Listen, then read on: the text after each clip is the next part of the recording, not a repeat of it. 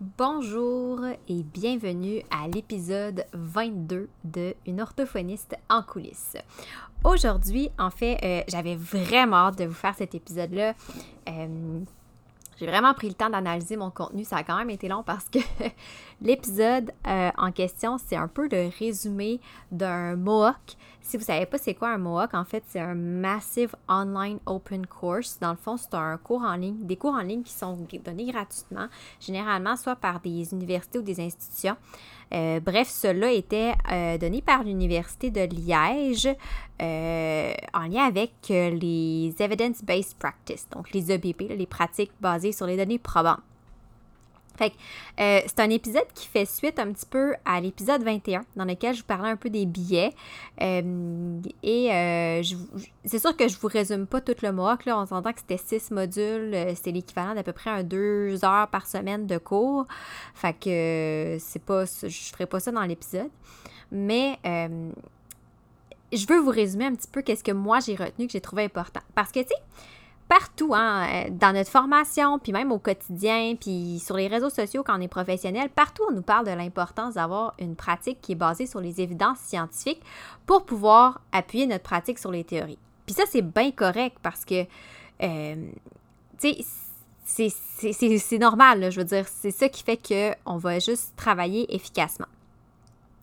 Puis, moi, quand je pense EBP, les Evidence-Based Practice, tout ce qui me venait en tête avant de faire ce cours-là, c'était mes cours de méthode de recherche puis de méthode quantitative au bac puis à la maîtrise, tu sais, les espèces de cours justement statistiques, de comment chercher sur PubMed puis tout ça, puis pas que ça m'a pas que ça m'a servi à rien au contraire, je les utilise vraiment juste pense juste pour l'analyse des données, euh, quand je fais des évaluations, les données psychométriques, euh, quand je lis les, les articles scientifiques, quand je fais de la recherche, je veux dire, j'ai quand même une base qui me sert encore aujourd'hui, même si, je l'avoue, c'était loin d'être mes cours préférés.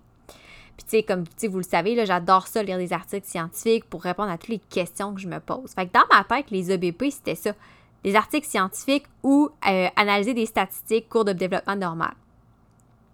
Sauf que, tu sais, à chaque fois que je, me, tombe sur un article scientifique, ben, tu sais, je me questionne toujours, puis je pense que je suis pas la seule à savoir est-ce que ma source est vraiment fiable? Parce que, euh, tu sais, il y a quand même des bouts dans, mes, cours de stats puis de méthodes de recherche que j'ai oublié un petit peu.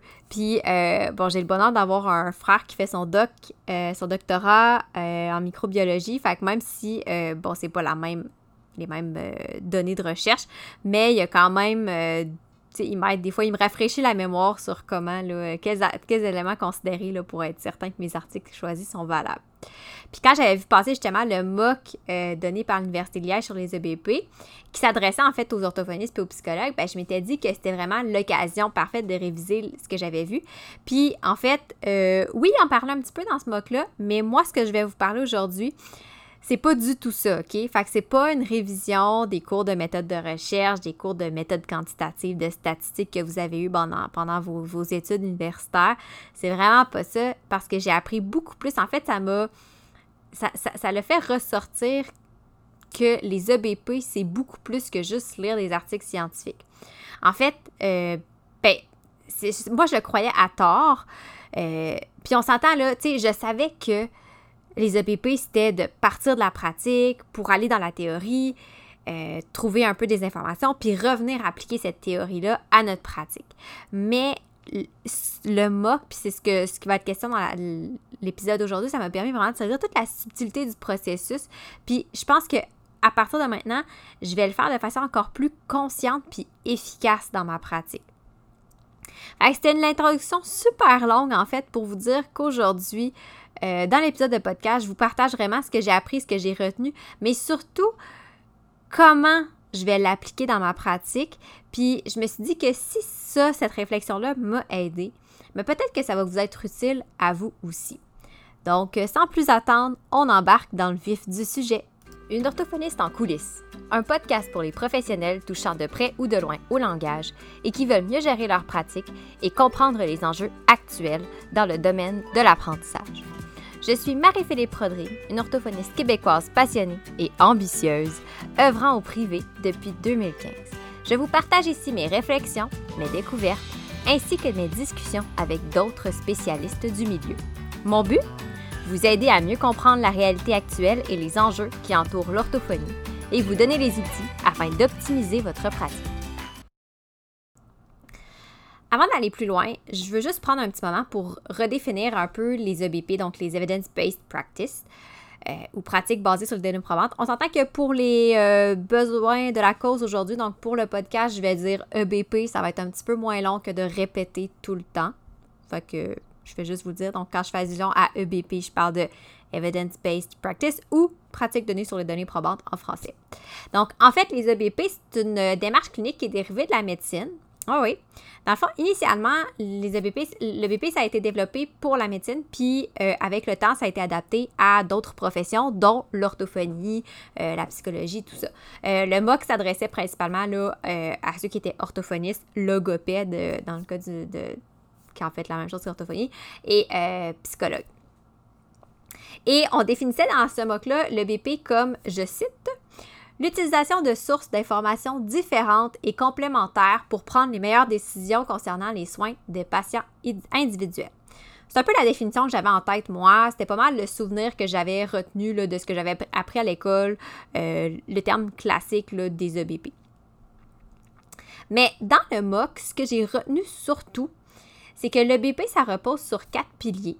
Puis que ces piliers-là sont non seulement plus élaborés que je pensais, mais beaucoup plus interreliés que j'aurais pensé. En fait, je crois pas mal que ben, par intuition, on les applique.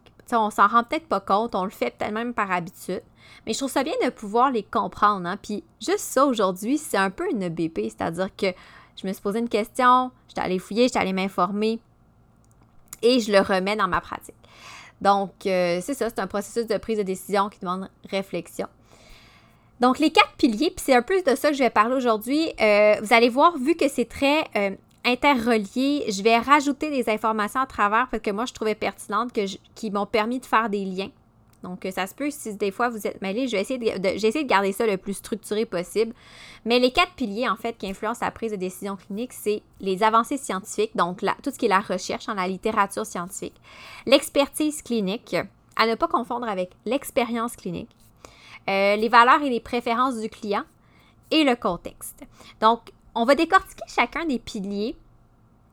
Et euh, à ça, je vais ajouter quelques nuances qui ont été super intéressantes, puis des réflexions aussi que ça m'a amené dans le cadre de, ce, ce MOOC. Le premier pilier. Le premier pilier, en fait, qui est le pilier euh, recherche ou littérature scientifique. Donc, c'est vraiment par défaut celui auquel on pense le plus quand on parle de BP. Hein. c'est vraiment ce que je vous ai dit d'entrée de jeu ça consiste à trouver à travers la littérature scientifique des données théoriques de qualité, donc des données qui sont valides, qui sont actuelles et qui sont pertinentes pour notre propre pratique clinique. Fait les cours de méthode de recherche, de statistiques, ben peut-être plus même méthode de recherche, où on apprend vraiment à chercher sur les bases de données, euh, euh, euh, Medline, tout ça, euh, ça s'inscrit vraiment dans le pilier recherche. J'ai appris dans le fond, puis probablement que vous l'avez déjà appris vous aussi, à identifier efficacement puis rapidement. Bon, rapidement, c'est relatif là, parce que ça prend toujours un certain temps, mais des bonnes études pour avoir l'information la plus fiable, la plus valable possible pour vraiment euh, nous guider dans notre raisonnement clinique parce qu'on se le rappelle que c'est pas toutes les études hein, qui se valent. Donc, euh, super important d'avoir euh, une bonne analyse scientifique, donc le moins possible de biais scientifiques. D'ailleurs, euh, je vais vous mettre dans la description de l'épisode un lien vers un article de blog que j'avais écrit où je partage des trucs sur comment justement j'arrive à me tenir à jour assez simplement puis efficacement via Internet sans avoir justement là, à faire des espèces de veilles scientifiques d'articles et tout. Euh, des fois, quand j'ai des questions très précises, oui, je vais faire des recherches, mais quand c'est juste pour aller chercher de l'information générale, si je vois un article pertinent, sais, comment je fais pour aller chercher un peu sans toujours aller dans les bases de données? Fait que euh, juste aller voir le lien dans la description de l'épisode. Le deuxième pilier, c'est le pilier de l'expertise clinique. Et comme j'ai dit plus tôt, à ne pas confondre avec l'expérience, mais en fait, ça, fait partie. En fait, l'expertise clinique, ça comprend l'expérience du clinicien puis son expertise. Euh, personnellement, j'avoue que j'avais oublié que ça fait partie de l'EBP, mais quand, quand on l'explique, on comprend comment ça se fait que ça fait partie de ce processus décisionnel-là. En fait, c'est ça, je pense que trop souvent, on pense que le bébé, ça se limite à chercher puis à trouver des articles scientifiques. Fait que, mais tu sais, quand on y pense, l'expertise clinique, c'est jamais vraiment loin parce que ne serait-ce que pour nuancer, mettons, qu'est-ce qu'on lit par rapport à notre client, d'être capable de dire, OK, ben ça, c'est ce que je lis, mais voilà, ça s'applique pas tout à fait dans mon contexte ou des choses comme ça. Euh, donc, ça, c'est tout ce qui est l'expertise clinique ou euh, élaborer des hypothèses à partir, faire le, pont, je trouve aussi, entre euh, les connaissances plus théoriques associées justement à la littérature et les connaissances plus concrètes, c'est-à-dire ce qu'on sait de notre client. Dans le MOOC, en fait, on présentait les données issues de l'expertise clinique comme étant internes puis divisées en deux catégories. Interne, pourquoi? Parce que c'est intrinsèque au clinicien. Et les catégories, ben, d'un côté, on a les connaissances théoriques. Donc, les connaissances théoriques ici, ce ne sont pas, ben, c'est des connaissances qu'on accumule un peu avec le pilier 1 qui, qui est la littérature scientifique. C'est pour ça que je vous dis que c'est vraiment tout interrelié.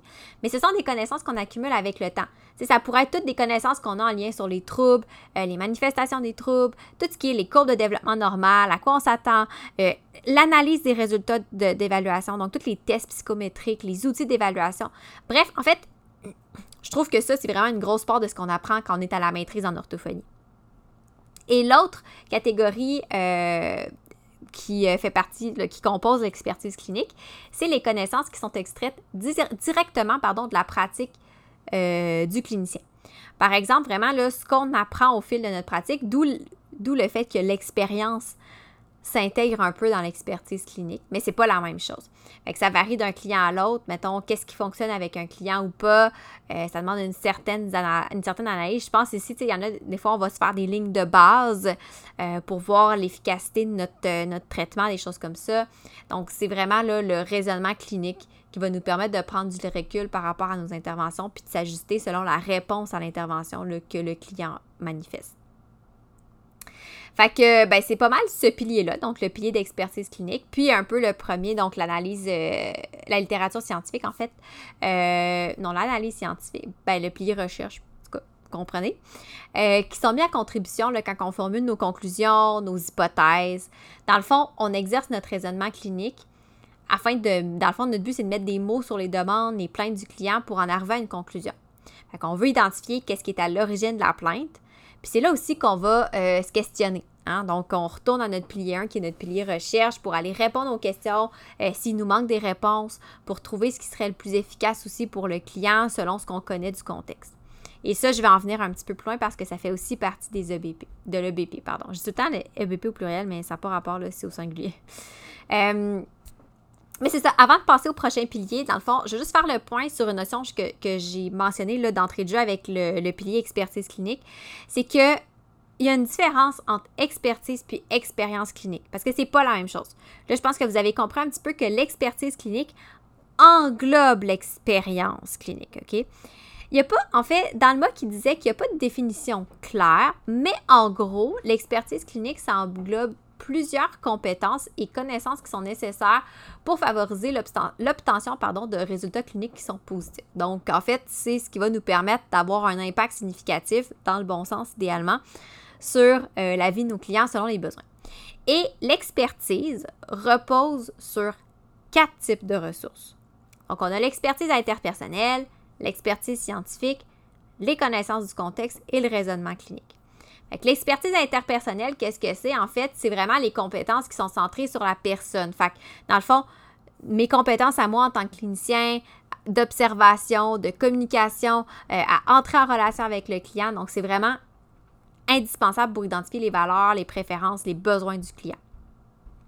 L'expertise scientifique, ça, c'est vraiment nos connaissances théoriques. Ça rejoint un petit peu le pilier scientifique, le pilier recherche. Euh, parce qu'on bâtit cette expertise-là sur ce pilier-là. Hein. Euh, donc, ça, c'est sur quoi on s'appuie pour orienter nos suivis, fournir des explications à nos clients aussi, mais aussi pour interpréter tous nos résultats, tout ça.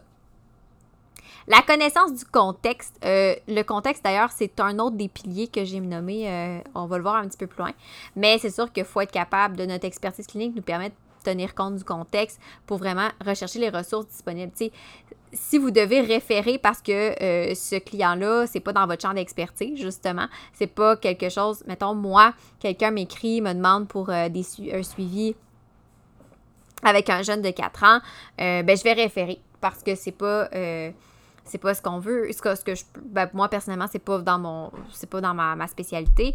Ou, mettons, quelqu'un m'écrit, veut, selon les ressources, le contexte, veut euh, un suivi en personne, mais moi, je ne fais que du suivi à distance, ben là, c'est sûr que je vais référer à une clinique près de chez lui, par exemple. Et euh, la quatrième ressource sur laquelle repose l'expertise clinique, c'est le fameux raisonnement clinique. Donc, vraiment, là, planifier le suivi, euh, changer aussi l'orientation du suivi selon les progrès qu'on observe, selon l'évolution du, client. Fait que ces quatre ressources-là, donc l'expertise interpersonnelle, l'expertise scientifique, la connaissance du contexte, le raisonnement clinique, ça fait toute partie de l'expertise clinique, mais c'est aussi des fois, tu sais, à travers ça, vous voyez, il y a des piliers, là, euh, dans les quatre piliers qui sont la, recherche, donc l'expertise scientifique, qui est une ressource de l'expertise clinique. L'expertise clinique, qui, qui, est comme un peu une espèce de. J'ai l'impression que c'est comme un peu le centre de tout ça. Le contexte, qui est un autre pilier qu'on va voir un peu plus loin. Le raisonnement clinique, bon, ça, c'est vraiment plus spécifique à l'expertise clinique. Euh, et en quoi c'est différent l'expérience? Hein? Parce que là, depuis tantôt, je vous parle d'expertise, mais je vous ai pas parlé d'expérience. En fait, euh, j'ai trouvé ça super intéressant, la nuance qu'il apportait, parce qu'on s'entend que d'emblée, on a toute tendance à penser que notre expertise va augmenter avec les années d'expérience. En tout cas, moi, personnellement, c'est ce que j'avais tendance à penser par défaut. Puis, tu sais, je me remets dans ma peau euh, de finissante en orthophonie. Je me, jugeais euh, beaucoup moins experte parce que j'avais pas d'expérience. Puis là, ça va faire six ans que je suis orthophoniste et je me considérais quand même plus experte parce que j'ai plus d'expérience, alors que euh, c'est pas tout à fait ça, OK? Dans le fond, ce qui arrive, c'est qu'on développerait une espèce d'intuition avec les années d'expérience. Je vous explique. Dans le fond, l'intuition, c'est comme une activation d'informations en mémoire ou des connaissances implicites qu'on a appris à partir de régularités statistiques. Dans le fond, ce que ça veut dire, c'est que une situation qu'on va vivre par rapport à, à des clients, en fait, chaque situation qu'on vit nous donne des indices en tant que clinicien. Puis, on fait un lien avec des informations qu'on connaît déjà pour trouver une réponse rapide. C'est-à-dire que si j'ai un cas clinique, puis là, ça me rappelle un autre cas clinique que j'ai vu il y a quelques temps, je vais dire Ah, OK, ben là, je, vais faire 1 plus 1 égale 2, je vais m'enligner dans cette voie-là. Sauf que l'affaire là, avec ça, c'est qu'en fait, on a comme une réaction intuitive de faire un peu comme si on prenait des résultats de recherche puis qu'on les appliquait avec notre client. Sauf qu'il ne nous viendrait jamais en tête de prendre directement ces résultats-là puis les appliquer à notre client. Je ne sais pas ce que je veux dire, si vous comprenez ce que je veux dire, c'est que si je lis une étude, je vais déjà nuancer l'étude, dire OK, ouais, ça, ça fonctionnerait dans le contexte, ça, ça, ça, ça marcherait pas. On n'a pas autant ce réflexe-là quand on pense, mettons, à un cas qu'on a eu qui nous fait penser à cela. Bref, fait que les effets réels de nos interventions, même si on en cumule avec les années, c'est parfois difficile à décortiquer parce qu'on n'a pas un environnement aussi stable que si on faisait une étude vraiment euh, au sens propre du terme. Fait que l'expérience à elle seule, ça ne permet pas de développer des jugements cliniques de qualité.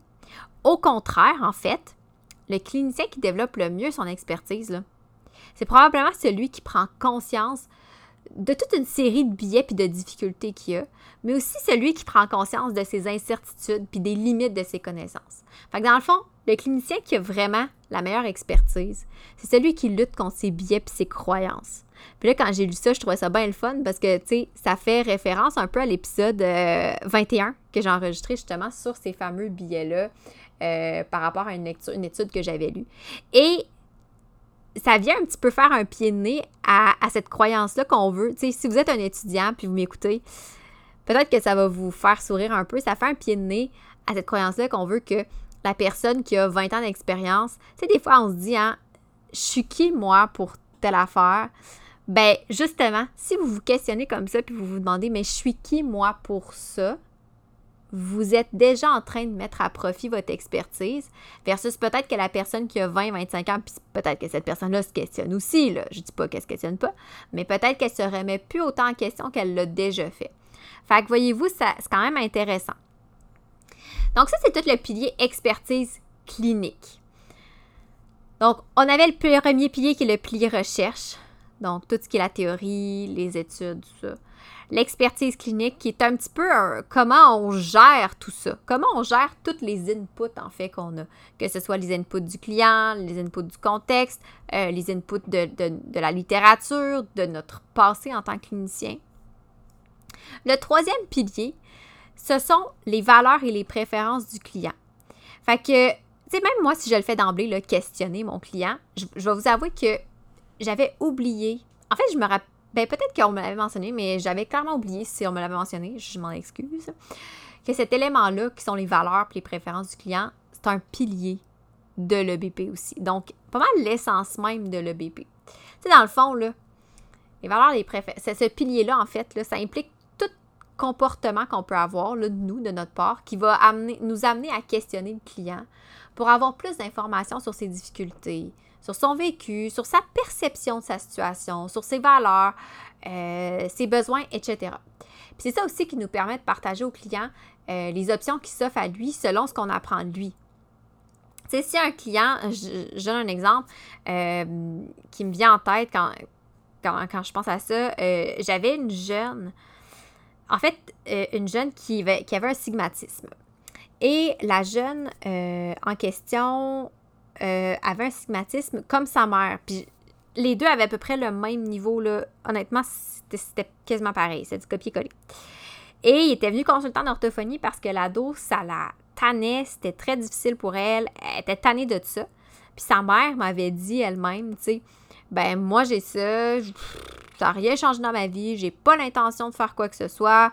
Euh, c'est pas comme si j'étais animatrice de radio ou je me rappelle plus, mais c'est quelque chose comme ça. Tu as dit, tu sais, je fais pas un emploi qui me demande de bien parler ou en tout cas. Ben ça, ça en est une perception. Ça, c'est toutes des choses qu'on va chercher, hein, tu sais, juste quand vous demandez à vos clients, ben pourquoi tu viens me voir, euh, pourquoi tu penses que tu viens en orthophonie, euh, toi, tu trouves ça comment, telle affaire? quand on leur explique aussi, des fois, on explique que euh, une conclusion, puis leur demande, OK, ben, qu'est-ce que tu comprends de ça? Ben, ça, c'est tout ça, les valeurs, les préférences du client.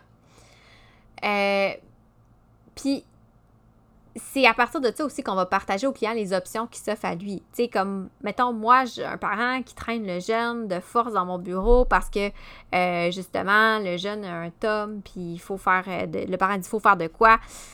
Les jeunes, ils veulent rien faire, ben, tu sais, c'est sûr que je vais, je, vais, je vais être limitée, puis tout dépendant de ce que je vais avoir comme contexte, pas contexte, mais comme valeur, puis préférence et besoin de ces personnes-là, mais on va pas orienter ça de la même façon.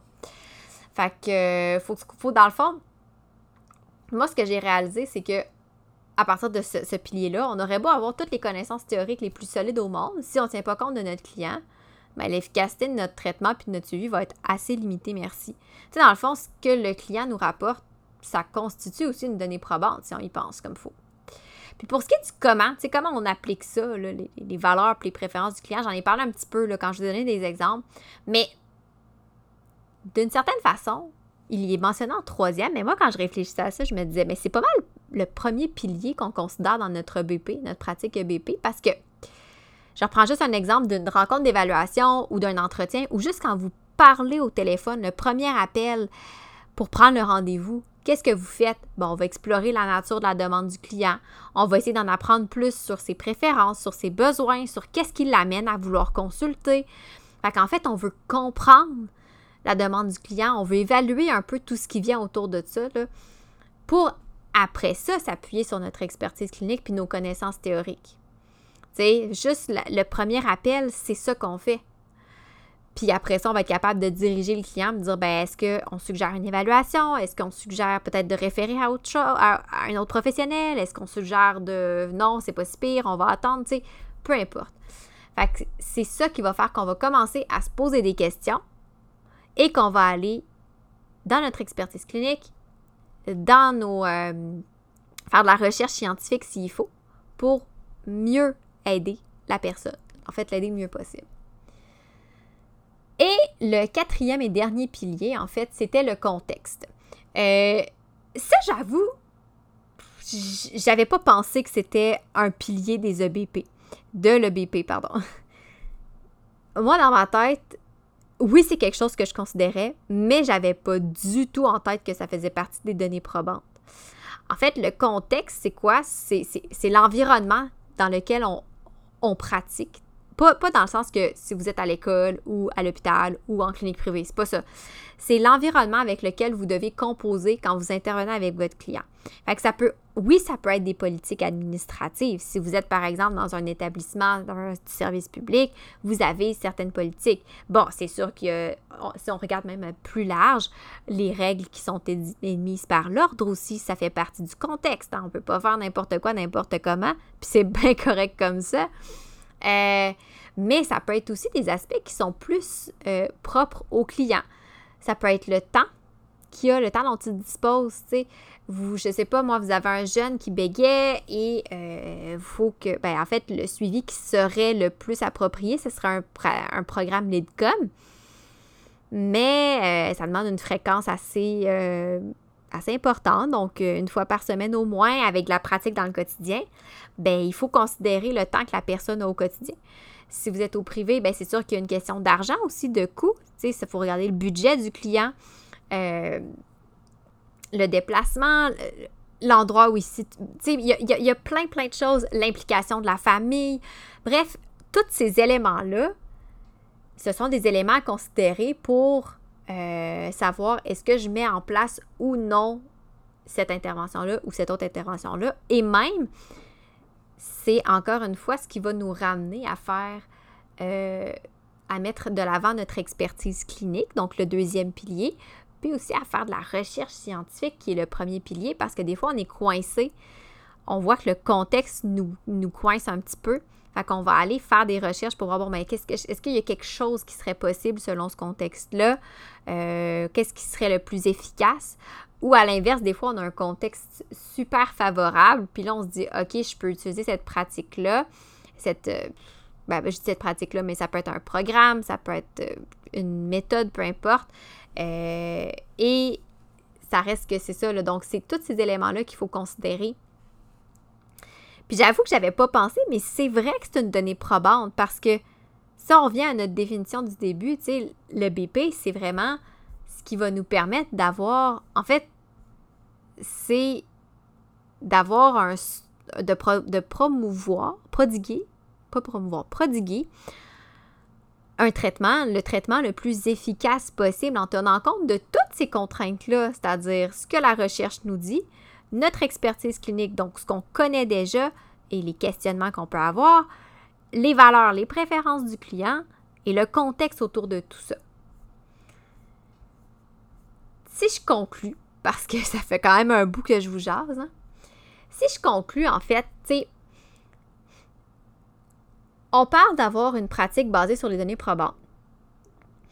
Puis c'est vrai que les quatre piliers, ça fait partie des données probantes. Mais quand on regarde ça, puis tu sais, ça, c'est ce que, ce que je remarquais aussi en faisant la formation, c'est qu'en fait, la pratique basée sur les données, probantes, ça amène à une prise de décision partagée entre le clinicien et le client parce qu'on tient compte des valeurs et des préférences du client, parce qu'on tient compte du contexte du client. Fait que déjà là, c'est deux éléments qui sont plus propres au client. Et on amène notre expertise clinique et les informations qu'on connaît par rapport à la littérature scientifique. Fait que, tu sais, c'est tout ça, en fait, qui fait que c'est une façon. Le BP, ça s'applique de façon dynamique parce que ça implique et le client et le clinicien, alors que moi, personnellement, dans ma tête, j'avais l'impression que ça n'incombait qu'au clinicien. Ben oui, c'est sûr que ça incombe au clinicien en partie parce que c'est nous qui gérons un petit peu la façon dont tout est, intégré, sauf que le client, il a son mot à dire quand même là-dedans. Hein. Et il faut savoir aussi que quand on regarde ça, ça s'applique de façon dynamique parce que même pendant le suivi, ben, les valeurs puis les besoins du client peuvent changer. Fait qu'il faut régulièrement continuer à explorer tout ça. Puis de notre côté, nous, en tant que cliniciens, il faut aller explorer les variables qui peuvent limiter l'efficacité du traitement.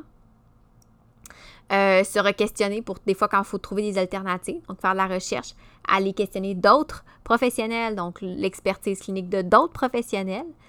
Fait que le BP, moi, j'avais tendance à penser que, puis je le faisais déjà, puis je pense qu'on le fait tous un peu, mais des fois, j'avais tendance à penser que je le faisais pas assez parce que je me disais, hey, j'ai pas été faire une. Euh, Non, peut-être pas une revue de littérature, on s'entend. Mais j'ai pas été faire des recherches exhaustives sur le sujet euh, par rapport à tel client. Euh, j'ai pas poussé telle affaire parce que moi, dans ma tête, je me disais, tu sais, je devrais lire des articles scientifiques, des livres, faire des formations à tous les jours. Puis, pas, je le fais parce que j'aime ça aussi, là, mais. tu sais, des fois, je me sentais mal parce que je me disais, est-ce que, est-ce que, est-ce que ce que je fais là, c'est aussi euh, scientifiquement fondé que ce que je, que je crois. Est-ce que je pourrais pas aller chercher encore plus sur le sujet? Euh, on le fait toujours, là, mais des fois, c'est parce qu'il y a des contraintes de temps, hein, contexte. puis c'est ce que je réalise que le BP, en fait, c'est plus que juste les études. Puis que finalement, mon processus clinique, là, il est pas mal plus basé sur les EB, le BP pardon, que je pensais. Puis finalement, c'est pas mal une pratique qui est plus authentique que j'aurais pensé. Tu sais, moi, dans ma tête, le BP, c'était de la théorie, mais pas nécessairement. Ça solidifie vraiment mon rôle de professionnel, mais ma responsabilité. Puis c'est ça. Dans le fond, on en fait beaucoup plus. Puis je veux terminer avec une. Mais ben, c'est pas une citation, mais un lien avec un voyons, je cherche mon mot. Bon, une citation, en tout cas, d'un auteur euh, que j'aime particulièrement, peut-être que vous la connaissez, c'est euh, Brené Brown. Brené Brown, en fait, euh, je suis en train de lire un de ses livres qui s'appelle, le livre que je lis en ce moment, c'est Dare to Lead. c'est un livre sur le leadership. Si vous ne la connaissez pas, en fait, Dr. Brown, c'est une professeure chercheur à l'Université de Houston aux États-Unis.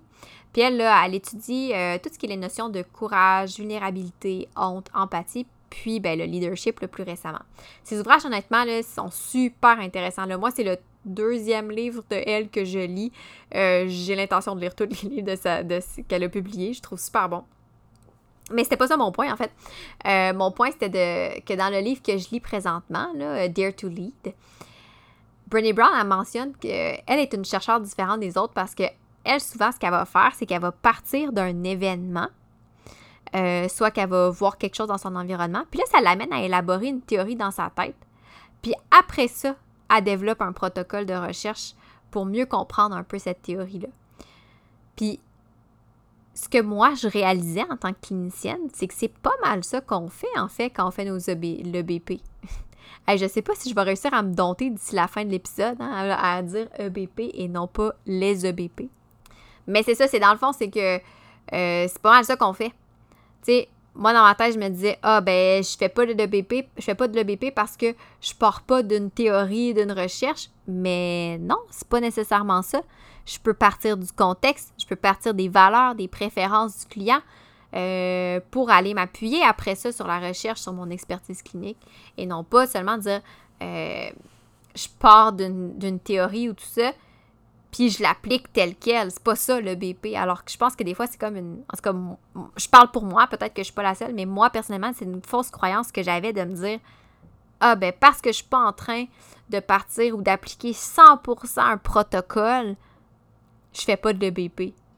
Alors que finalement, j'en fais bien plus que si j'appliquais 100% un protocole parce que appliquer ce protocole-là à la lettre, ça serait ne pas tenir compte du contexte, ne pas tenir compte de mon client. Puis on vient, je viens de l'expliquer, c'est deux piliers essentiels. Fait que j'irai pas plus loin sur le sujet. Si vous voulez suivre le MOOC, euh, je, vais, mettre le lien dans la barre de description. Euh, en fait, dans la description de l'épisode. Là, euh, je, je crois je sais pas si les inscriptions sont encore ouvertes. Là.